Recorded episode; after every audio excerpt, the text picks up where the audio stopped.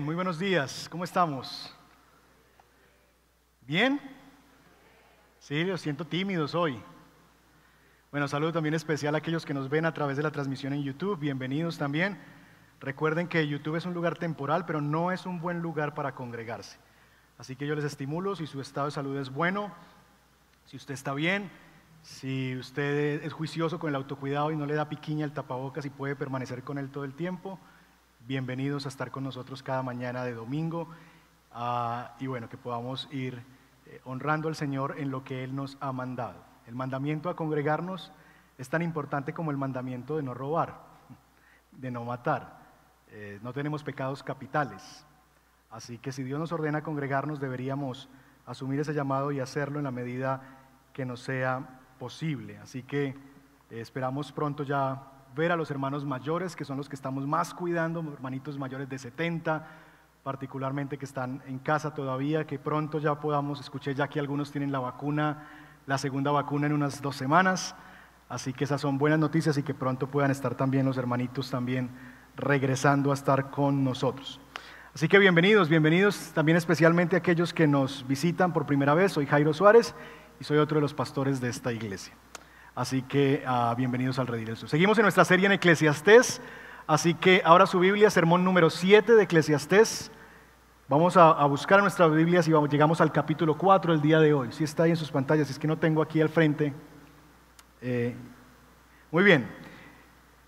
Dijimos la semana pasada que el predicador nos está, eh, sobre el final del capítulo 3, nos está ayudando a ver una realidad de los seres humanos, evaluando nuestra realidad. Y es lo que, la diferencia y el contraste que hace una vida con Dios y una vida sin Dios, ¿verdad? Lo contrastante que se hace la vida cuando Dios está en el centro y cuando Él no lo está. Ah, y dijimos que en el capítulo 3 Él terminó con una sentencia en los últimos versos que tiene que ver que, que los seres humanos muchas veces somos como los animales. Verso 18 del capítulo 3. Pensé también con respecto a los hombres, Dios los está poniendo a prueba para que ellos mismos se den cuenta que son como los animales. El capítulo 4 el predicador sigue con sus observaciones sobre cómo los seres humanos podemos llegar a terminar viviendo nuestras vidas como si fuéramos animales y las consecuencias que trae ese estilo de vida. Un estilo de vida que no considera a Dios, un estilo de vida donde Dios no es el centro.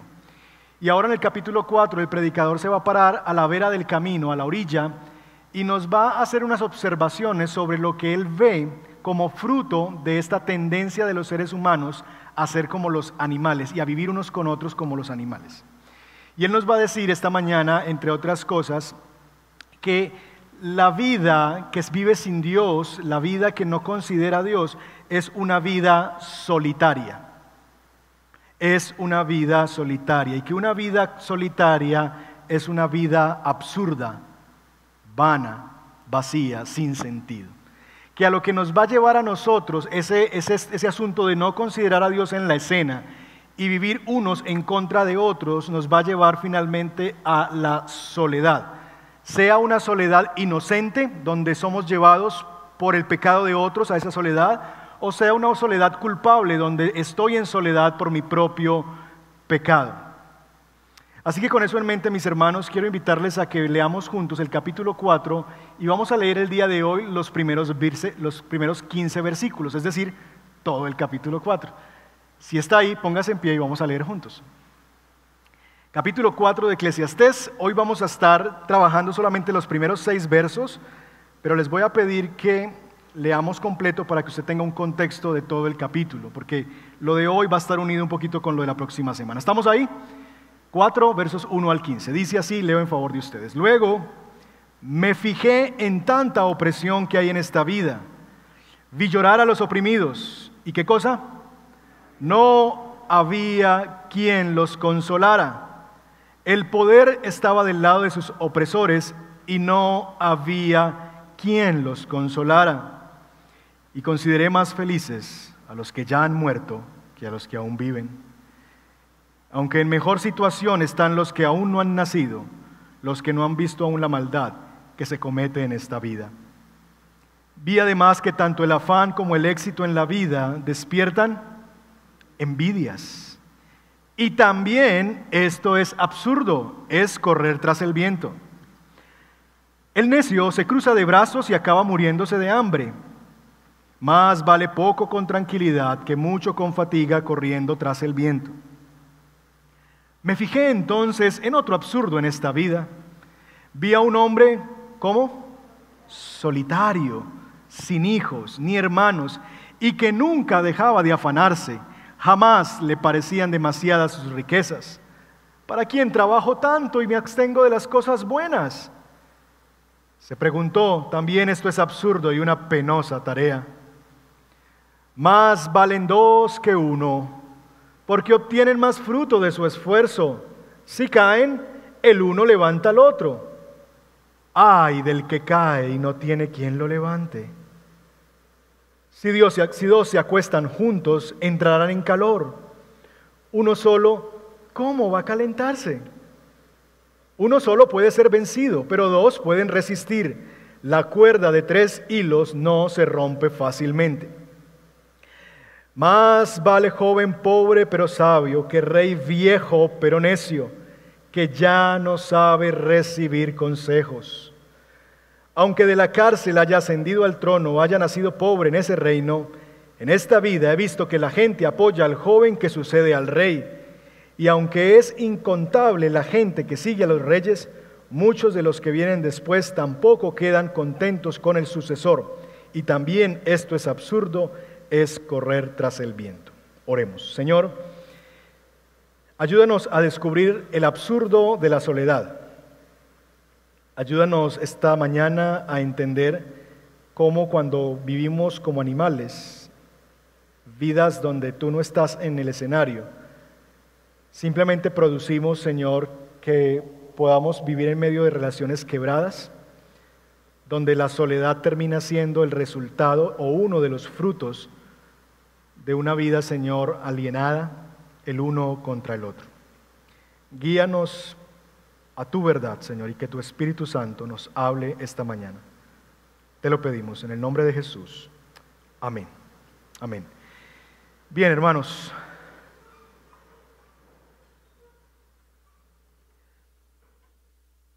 Como ven, el capítulo 4 es un capítulo donde podemos como casi todo Eclesiastés, creo yo, ver temas muy diversos. Ustedes seguramente ven el capítulo 4 y dicen, bueno, ¿y cómo, le encontramos a este salpicón de ideas como unidad?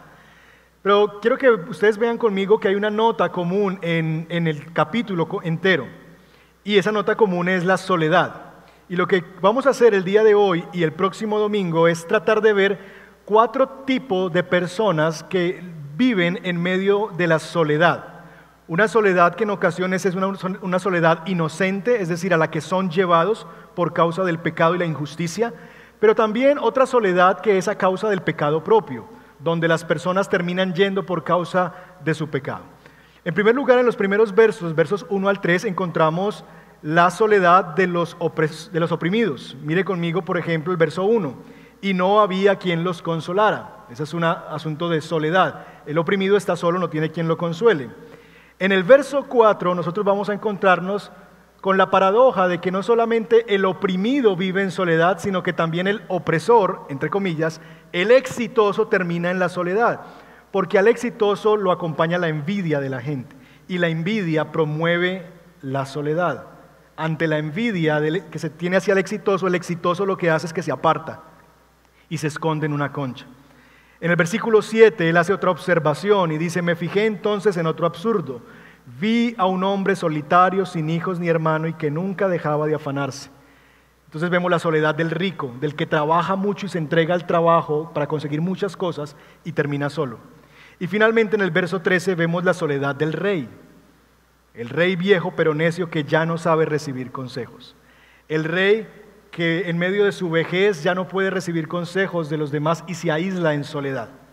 Entonces, como ven, y mi propuesta para ustedes durante estas próximas dos semanas, es que veamos ese tema de la soledad como el factor unificador de nuestro texto en el capítulo 4.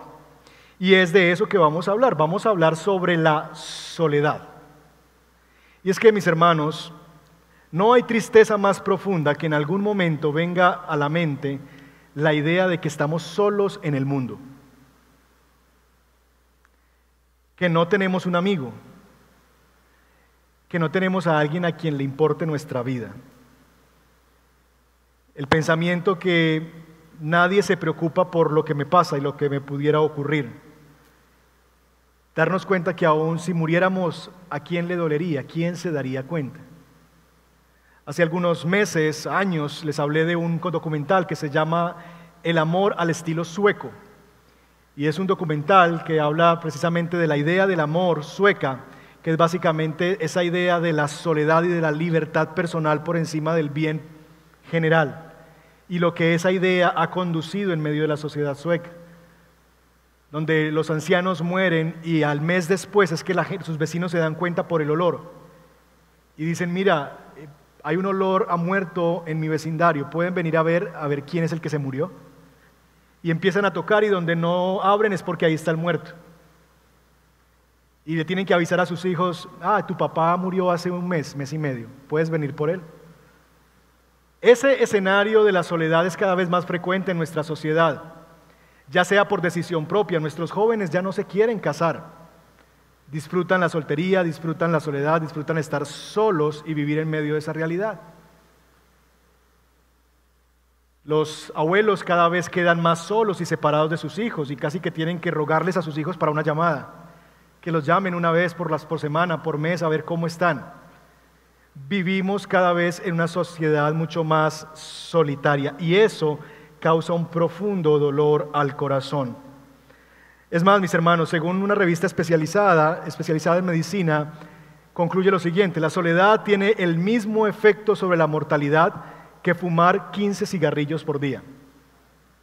Entonces lo que esta revista hace es un estudio de los comportamientos sociales eh, comparado con causas, digamos que fisiológicas para la mortalidad y trata de hacer un comparativo. Y en ese comparativo la soledad como una realidad social tiene el mismo, la misma tasa de mortalidad o el mismo efecto de mortalidad que el que una persona viva fumando todos los días de su vida 15 cigarrillos al día.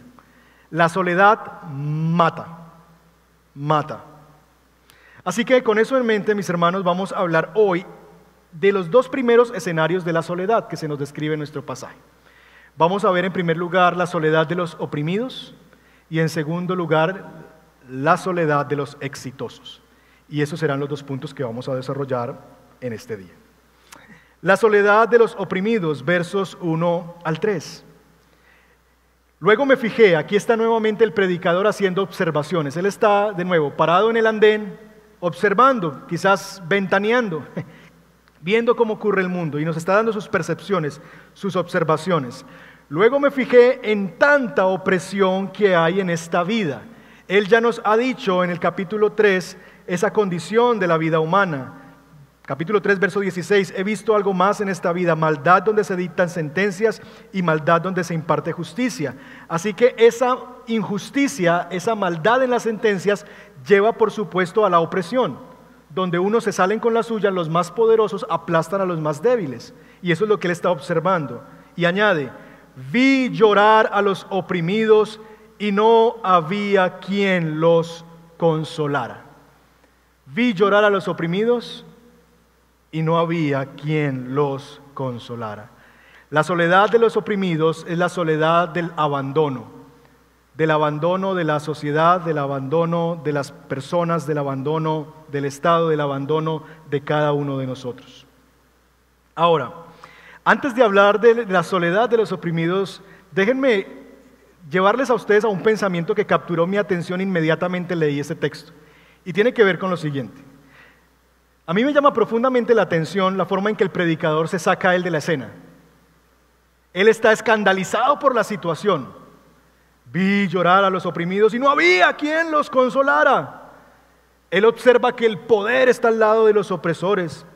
Y tal es su indignación que él dice, es mejor no haber nacido.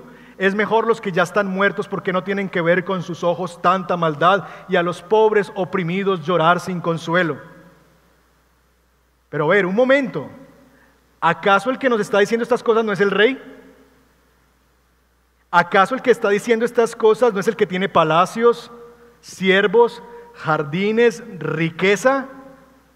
Como diría un amigo mío, hello, deja tanto show de andar quejándote y rasgándote las vestiduras por el dolor de los demás y cómo sufren cuando tú tienes a tu disposición siervos, palacios, riquezas, jardines y no estás haciendo nada para resolver el problema. ¿Por qué no trabajas tú, Salomón, en vez de andarte quejando e indignado en resolver el asunto de la desigualdad en el mundo? En lugar de andar tan indignado, ¿por qué no haces algo? Esa fue mi reacción primaria ante esta situación. Ahora, no le demos duro a Salomón.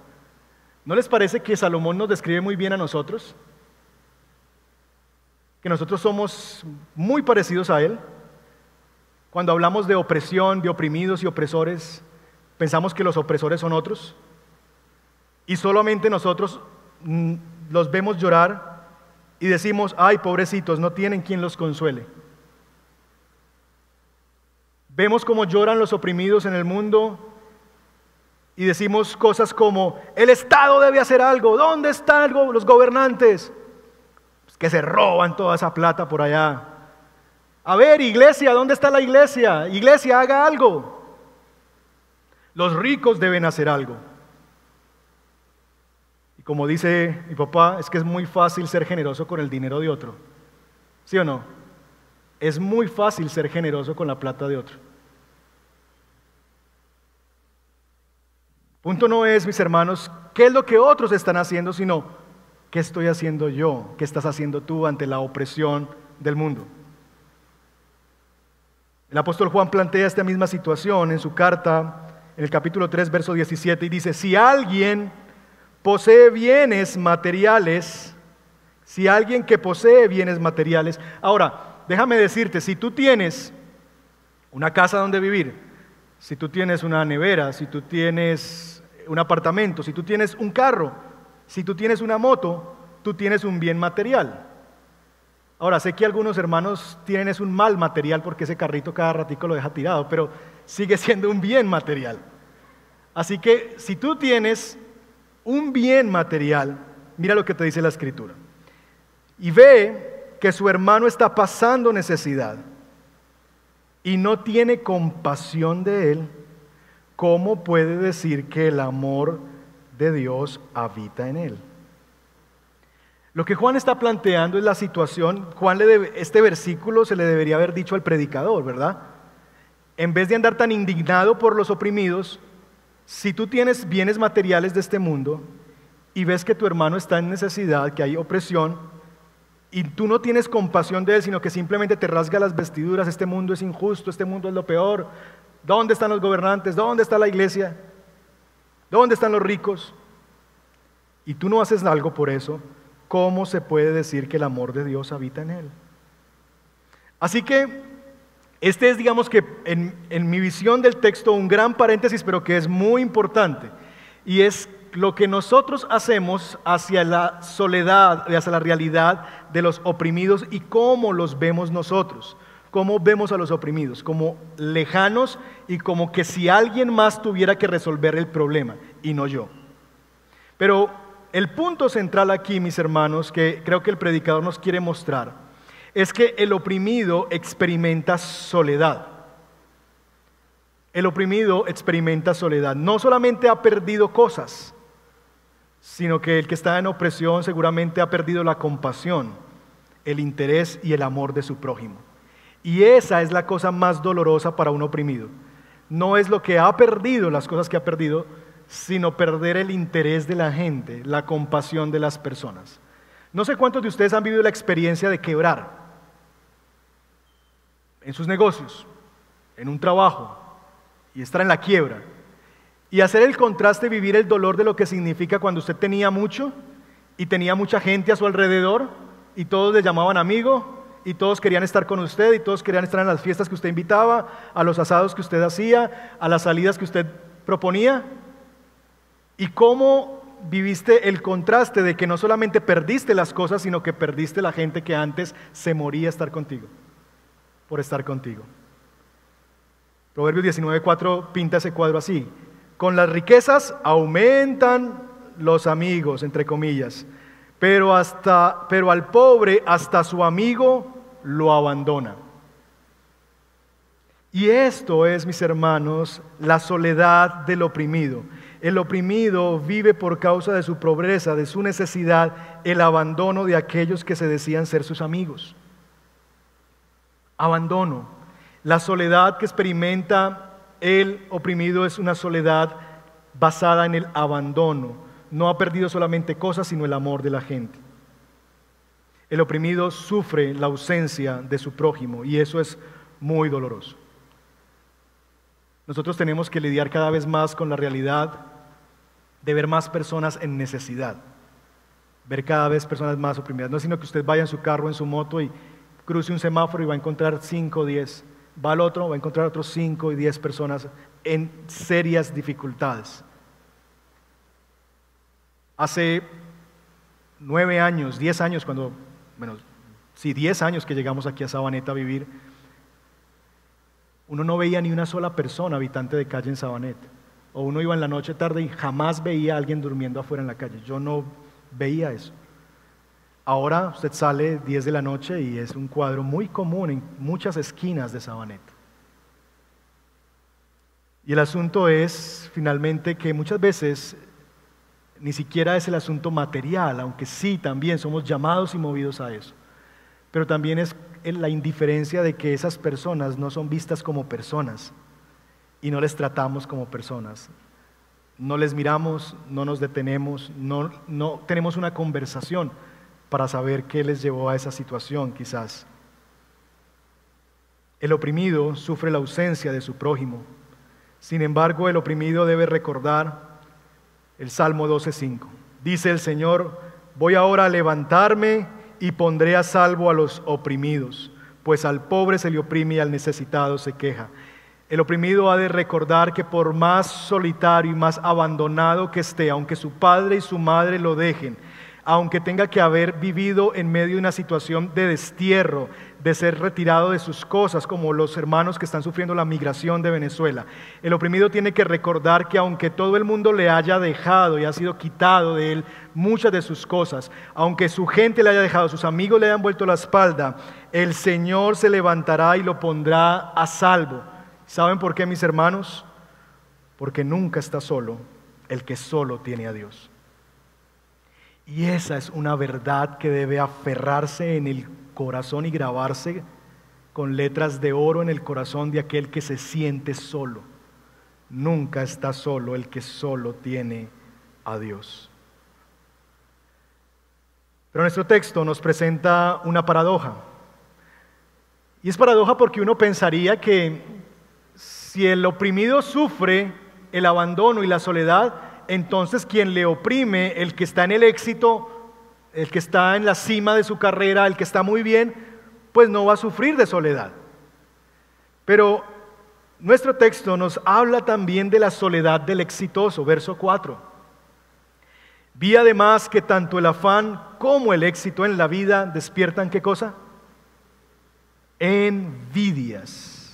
Y también esto es absurdo, es correr tras el viento. Lo que está haciendo el predicador es diciendo, es absurdo terminar en la soledad por causa de la injusticia y terminar viendo personas oprimidas que no solamente pierden sus cosas, sino que pierden el amor y el interés de su prójimo. También es absurdo que aquellos que les va bien, que son exitosos, tengan también que refugiarse en la soledad por causa de la envidia. El éxito despierta envidia. Y es que en este canibalismo en el que vivimos debajo del sol, no solo es el oprimido que vive la soledad, también el que tiene éxito la vive. Él es llevado a una vida solitaria, no por el abandono, sino por la envidia. Y eso también es absurdo. El oprimido queda solo porque no tiene que ofrecerle a los demás. El exitoso queda solo porque todos los demás envidian lo que él tiene. La envidia. El envidioso es el la típica persona que dice cosas como las siguientes.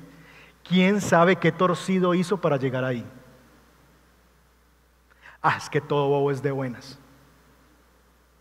Es que hay gente que nació con la estrella. Lo que logra una cara y un cuerpo bonito, ¿no? Ser tan lambón por fin le sirvió. Ah, ¿cómo no? Con las oportunidades que tuvo, si yo hubiera tenido esas mismas oportunidades, pues también. Y cosas semejantes a esas son frases típicas del envidioso. Me llama mucho la atención como el diccionario de la Real Academia Española define la envidia. La envidia es definida así. Tristeza. ¿Por qué?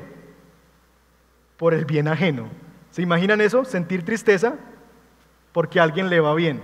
Bueno, eso es la envidia. Y eso es absurdo. Y es lo que dice el texto. También esto es absurdo. Es absurdo que uno se ponga triste cuando a alguien le va bien. Pero así somos los seres humanos. Cuando a alguien le va bien, decimos cosas como las que acabo de mencionar y nos entristecemos. Con razón el predicador habla del absurdo. Y es que normalmente las personas de éxito, quienes están por alguna razón en, posiciones de liderazgo, tienden a ser empujados a un estilo de vida solitario y desconfiado. ¿Por qué? Porque la traición, porque la deslealtad los ha visitado tantas veces que como caracoles terminan escondiéndose dentro de sus conchas. Porque es tanta la envidia que perciben a su alrededor de que la gente solamente vive diciendo cosas malas de esa persona, envidiando lo que tiene o lo que es o lo que le ha logrado y buscando razones malas por las que le va bien que el exitoso tiende a encocarse y a enconcharse y meterse como un caracol en su conchita. Y decir, no, no, es que este es el precio del éxito. Y meterse como en una concha. Y termina muy solitario también. La Biblia dice que la envidia es una obra de la carne y que es tan dañina la envidia que corroe hasta los huesos. Santiago 3:16 dice que donde hay envidias y rivalidades, también hay confusión y toda clase de obras malvadas. La envidia no queda sola, la envidia viene con palabras deshonestas, la envidia viene acompañada con amargura, la envidia viene acompañada con una clase de males que se suman a la realidad del hombre y la naturaleza del hombre caído. Contrario a eso, nuestro llamado en la escritura es a reír con el que ríe, a disfrutar del que el que le va bien, a celebrar que le vaya bien. Pero entonces el hermanito cambió de carro. Hmm, Ahí está pintado.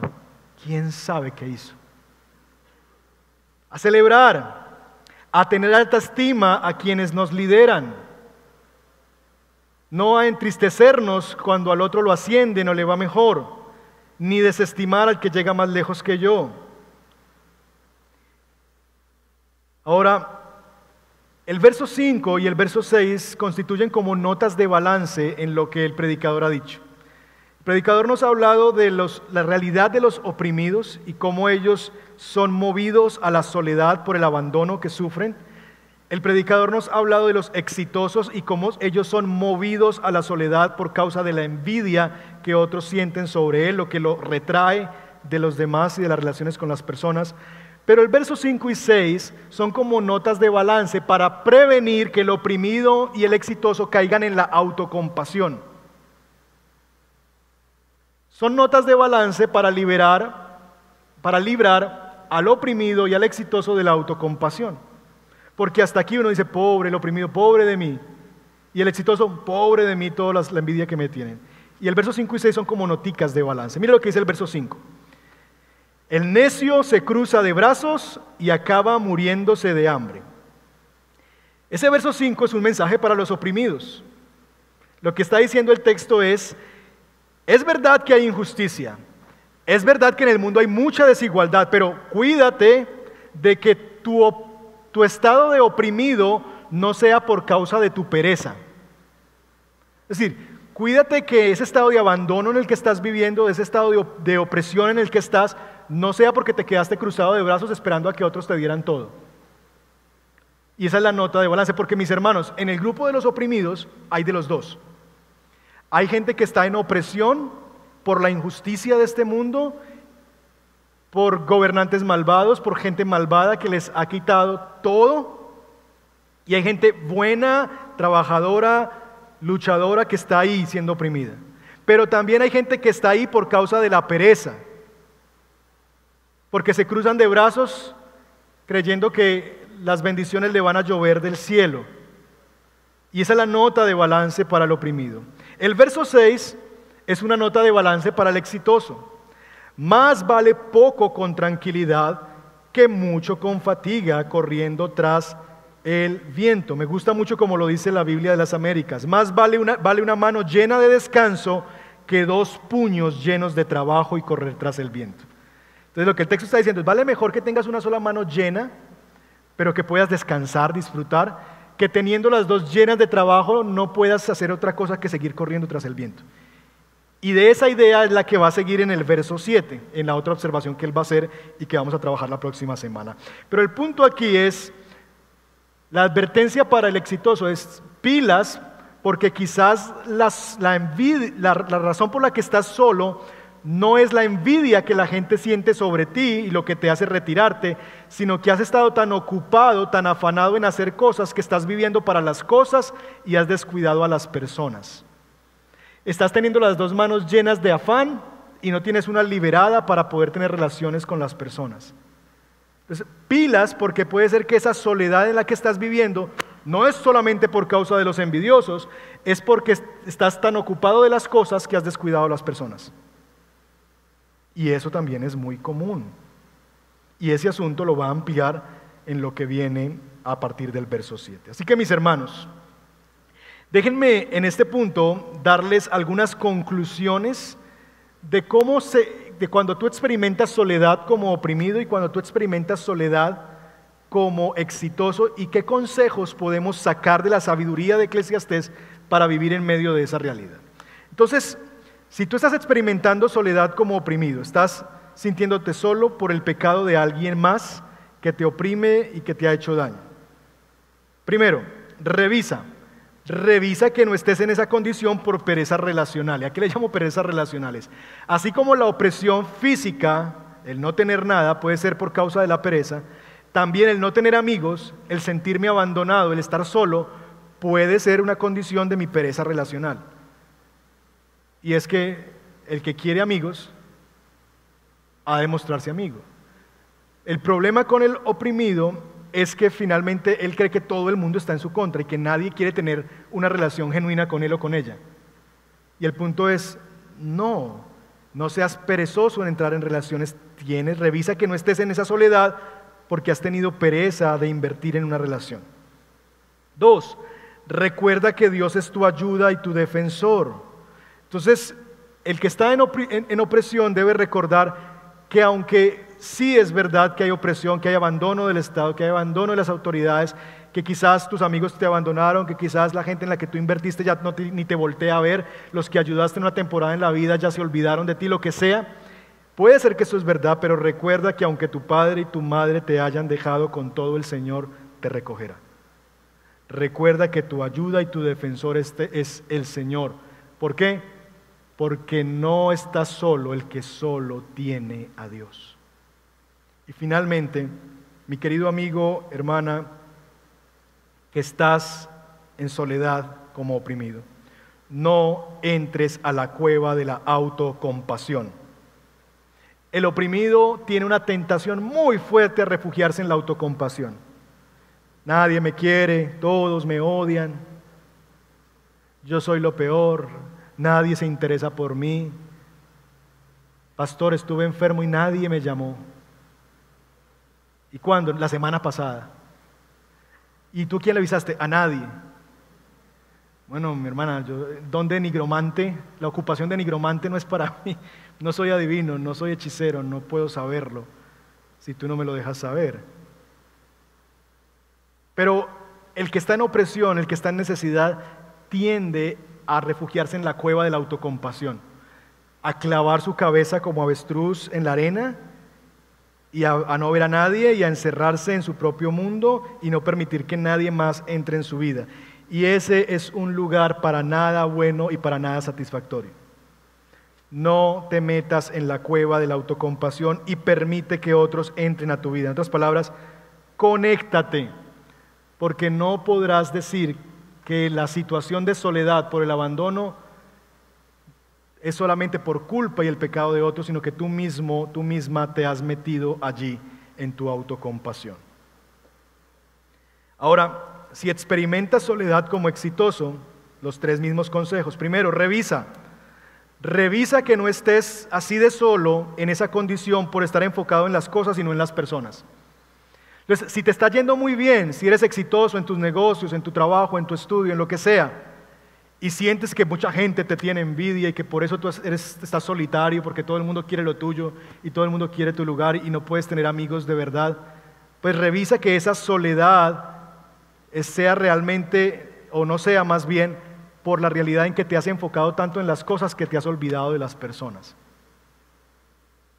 Recuerda, Recuerda si estás en un momento de éxito en tu vida que estás ahí por la gracia de Dios, que no es porque tú fuiste muy inteligente, muy fuerte, muy grande, muy sagaz, lo que sea. No, es la gracia de Dios lo que te puso allí.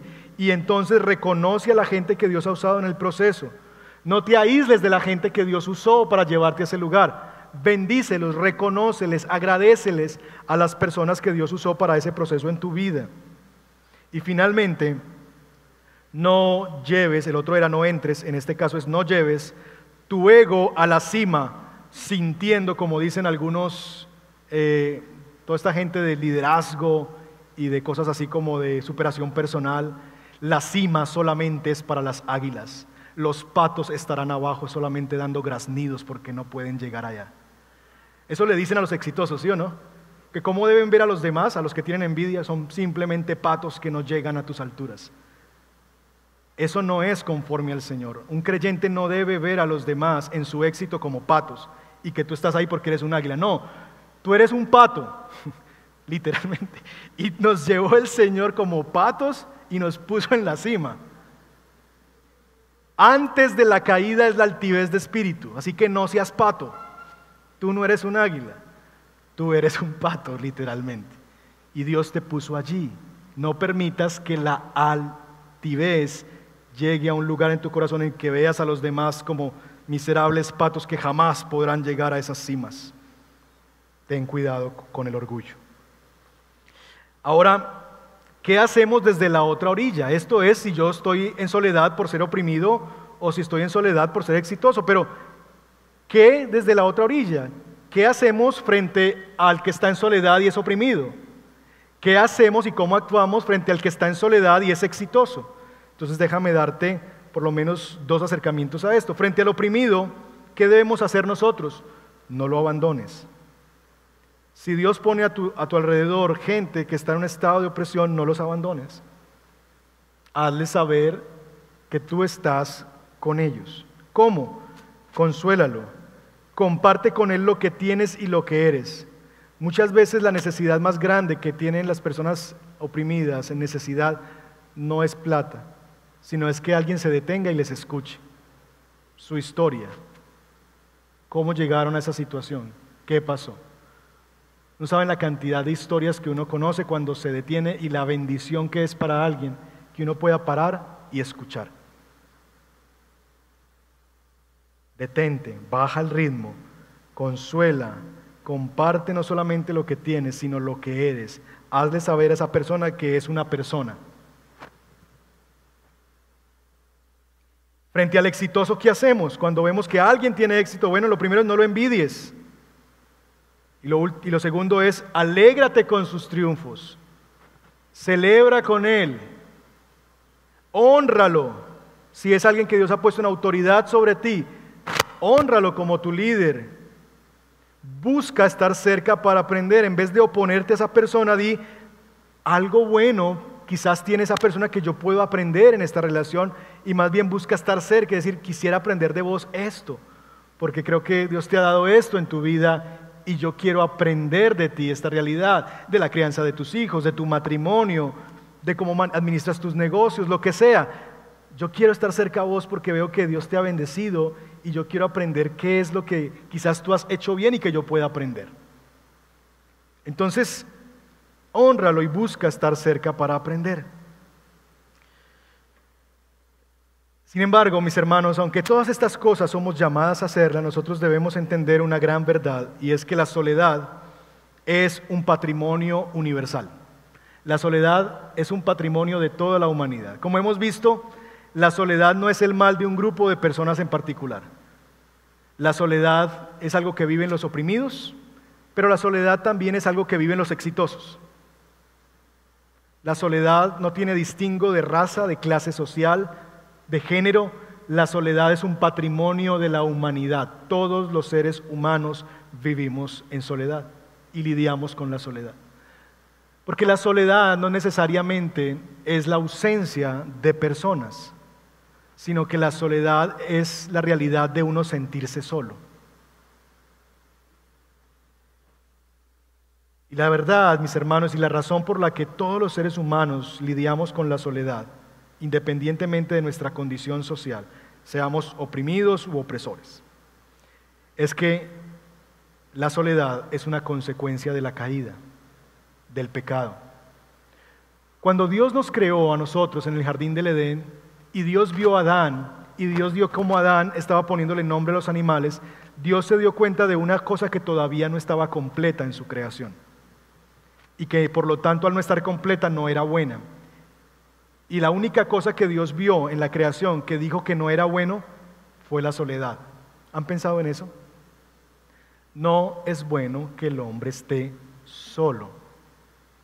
La soledad, desde la perspectiva de Dios, era un problema y era algo que no era bueno. Y Dios lo resolvió. Y la manera en que Dios resolvió la soledad en el mundo, en su creación, fue dándole a Adán su Eva, dándole una ayuda adecuada a Adán, para que esa necesidad de complementariedad, para que esa necesidad de compañerismo fuera saciada por su compañera, por Eva. Porque no es bueno que el hombre esté solo. El problema fue que cuando llegó el pecado a la escena humana, el pecado hizo que nuevamente los seres humanos pudiéramos volver a estar en soledad. Y la primera consecuencia que hubo de la realidad del pecado, cuando Eva come del fruto y le da a Adán, es que la primera relación que se dañó fue la relación matrimonial. Cuando Adán la recibe de parte de Dios como la solución, Adán dice, esta sí es hueso de mis huesos, carne de mi carne, y se alegra. Cuando pecan, Eva dice de Adán, perdón, Adán dice de Eva, la mujer que me diste fue la que me dio esto. Esa vieja que usted me dio fue la culpable de mi desgracia. Literalmente es así. Y entonces eso lleva a la soledad, porque las relaciones que fueron diseñadas para cubrir el compañerismo terminan rompiéndose por causa del pecado. Y los seres humanos a partir de allí, mis hermanos, nos distanciamos unos con otros. Ya no solamente son los esposos, son los hermanos. Caín envidia el éxito de Abel en Génesis capítulo 4. Y Caín ve a Abel y ve cómo Dios sí, aprueba su sacrificio y está contento con su sacrificio. No es que el de Caín no lo haya recibido, pero es que le fue de más agrado el de Abel. Y Caín dice, esto no es posible. Caín se entristeció por el bien de Abel, envidia, y dijo, voy a solucionar esto, y mató a su hermano. Y entonces a partir de ahí, mis hermanos, los seres humanos entramos en relaciones quebradas donde preferimos muchas veces, en lugar de estar juntos, buscamos estar separados. ¿Por qué? Porque un pecador más un pecador siempre va a traer conflicto. Y si Dios no está en la escena de nuestra vida, si Dios no es el centro de nuestras vidas a nivel personal, Dios no va a ser nuestra, el centro a nivel relacional. Y lo más fácil es, distanciémonos de los amigos, distanciémonos de nuestros cónyuges, distanciémonos de nuestros padres, distanciémonos de nuestros hijos. Y la separación principal que produjo el pecado, mis hermanos, en realidad fue la separación con Dios. El pecado nos separó de Dios. Dios nos sacó del jardín del Edén, puso dos guardias en la puerta y dijeron, aquí no vuelven a entrar. Y el hombre desde entonces anda errante, separado de Dios. El pecado rompió el puente que nos daba acceso a Dios y ahora el hombre se esconde de Dios, siente vergüenza delante de Dios y no es capaz de ir a Dios. Por lo que mi amigo y mi amiga que nos visitas esta mañana, si tú estás experimentando soledad, debes recordar que esa soledad que tú tienes, Dios la implantó dentro de ti para que entiendas que tu corazón tiene un vacío del tamaño de Dios. Y nada en esta tierra puede llenar ese vacío sino solo Dios. Así que tú le puedes meter un novio a esa relación, tú le puedes meter una novia a ese vacío, tú le puedes meter lo que quieras, plata, nada va a llenar ese vacío porque es un vacío de Dios y solamente Dios tiene el tamaño para ocupar es el lugar en tu corazón, ese lugar que está solo, que está en soledad y se llama que necesitas la realidad de Dios en tu vida. Ninguna relación humana puede llenar ese espacio. Y si tú no tienes a Dios para que llene ese espacio, vas a vivir tu vida buscando personas y cosas para llenar eso y nunca estarás satisfecho, satisfecha.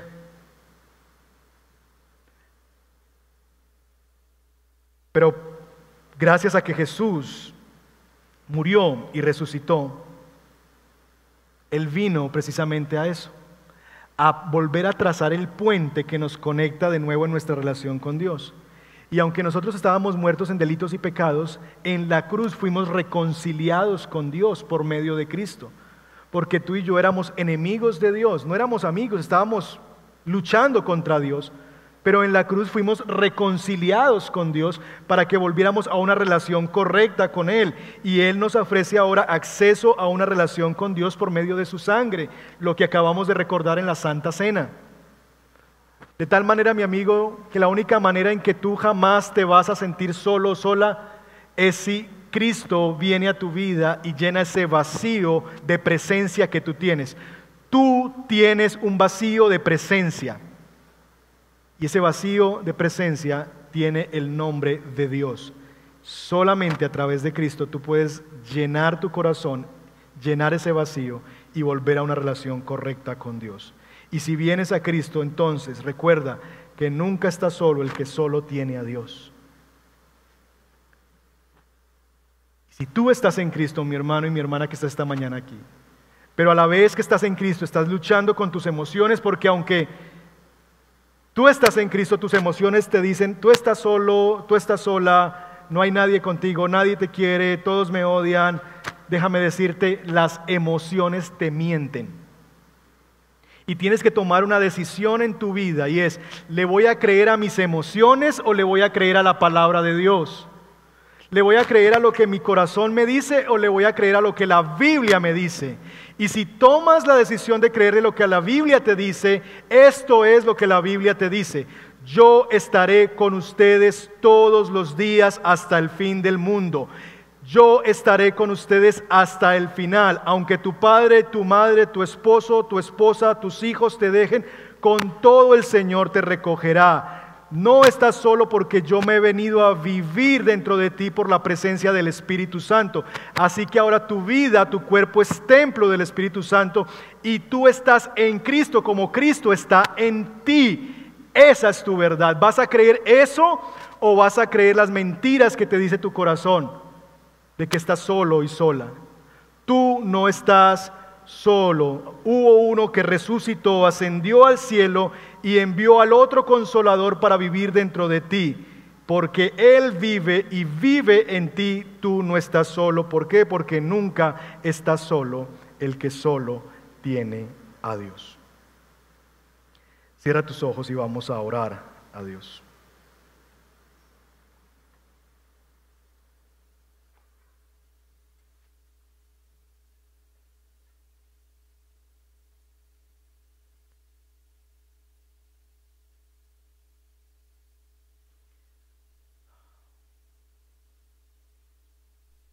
Señor, yo vengo esta mañana delante de ti y vengo con, con dos asuntos en mi corazón, Señor. En primer lugar, vengo rogándote, Señor, que despiertes mi corazón a la realidad de aquel que está oprimido y en necesidad, para no volverme indolente, para no volverme indiferente ante el dolor de otros. Porque reconozco, Señor, que muchas veces en medio de este rol pastoral y seguramente mis hermanos en otras áreas en su vida, vivir cada día y cada semana en medio del dolor de otros, escuchando el dolor de otros, nos puede hacer salir callo en el corazón. Y nos puede llevar y me puede llevar a un estilo de vida indolente, Señor. Donde no soy capaz de llorar con el que llora y de reír con el que ríe. Y te ruego, Señor, que me perdones y nos perdones cuando hemos sido indolentes y hemos abandonado a los oprimidos. Danos un corazón para ayudar a nuestros hermanos en necesidad, no solamente física, sino emocional, para hablarles de tu parte, para hacerles saber y sentir el amor de Dios por ellos, para hablarles la verdad aunque les duela.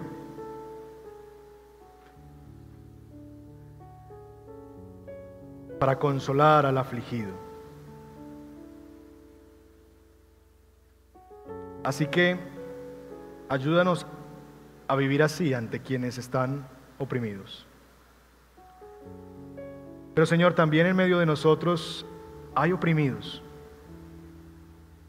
gente que ha sido abandonada,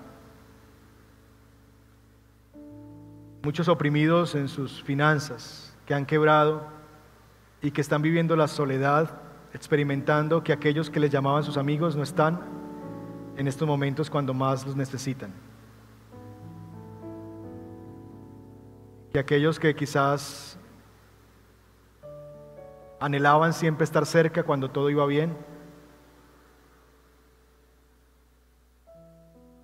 ya no están ahí y se sienten solos y abandonados. Porque hay mujeres, Señor, que han sido abandonadas por sus maridos, por hombres que dejaron sus casas y se fueron y les han dejado el cuidado de sus hijos y están abandonadas. Y muchas de ellas aún, Señor, teniendo que trabajar muy duro porque es el único sustento para sus hijos. Hombres también que han sido abandonados por sus esposas y que han sufrido también el abandono. Padres que sienten el abandono de sus hijos. Hijos que sienten el abandono de sus padres. Yo te ruego, Señor, que a cada uno de ellos les recuerdes que tú te levantas en favor de los oprimidos. Que pueden sentirse solos, pero que jamás están solos. Que les ayudes a tomar una decisión en sus corazones de creerle a tu palabra y creerte a ti por encima de creerle a sus emociones. Que acallen su alma y le digan a su corazón, cállate y escúchame cállate y escucha la verdad. Dios está conmigo, está en mí, está a mi favor. El Señor es mi pastor, nada me faltará. Aunque ande en valle de sombra de muerte, no temeré porque tú estás conmigo.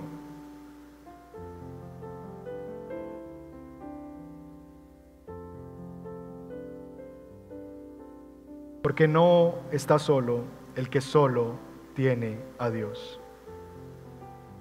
Que esa verdad, Señor, se afiance en nuestra alma, se afiance en nuestro corazón y nos ayudes a no refugiarnos en la autocompasión, sino en la palabra de Dios.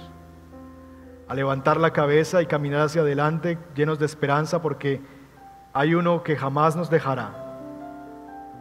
Y eres tú, Señor. También te pido que nos muestres si de alguna manera, Señor, esta soledad que experimentamos es por causa de nuestro propio pecado. Porque nosotros mismos hemos distanciado a las personas, porque hemos estado tan ocupados en las cosas que hemos descuidado a las personas. Y por años les abandonamos y quizás aún nuestros hijos con los que queremos estar hoy día, pues ya no están porque cuando ellos querían estar y jugar conmigo no estaba ahí. Y simplemente ahora yo quiero algo que yo nunca di. Llévanos al arrepentimiento, Señor, si eso es así, a la confianza de que tú restauras las cosas pasadas. Que quizás, Señor, hemos distanciado a las personas por nuestro propio pecado y porque hemos amado más nuestro pecado que a ti y a los demás. Porque nos hemos amado más a nosotros mismos y nuestro placer que a ti y a los demás. Y hemos venido distanciando a la gente que tú has puesto a nuestro lado. También trae convicción de pecados y eso es así, Señor. Por encima de todo, gracias por Jesucristo, quien envió al ascender al cielo, al haber resucitado y ascender al cielo, envió al otro consolador que se vino a vivir dentro de nosotros. Y que aunque se puede entristecer y contristar con nuestro pecado, jamás nos abandona. Jamás nos abandona, porque es el sello de tu presencia en nosotros. Ayúdanos a recordarlo en los momentos de tristeza y de sensación de soledad, a recordar tus verdades y aferrarnos a ellas. Te lo pedimos, Padre, en el nombre de Jesús, quien oramos. Amén. Gracias por estar con nosotros. Valoramos que tomaras estos minutos para conectarte. Si este mensaje ha impactado tu vida y quieres hablar con alguien al respecto o pedir oración, escríbenos. Será un gusto servirte. No olvides, suscríbete a nuestro canal de YouTube para recibir notificaciones de más mensajes como este. Hasta pronto.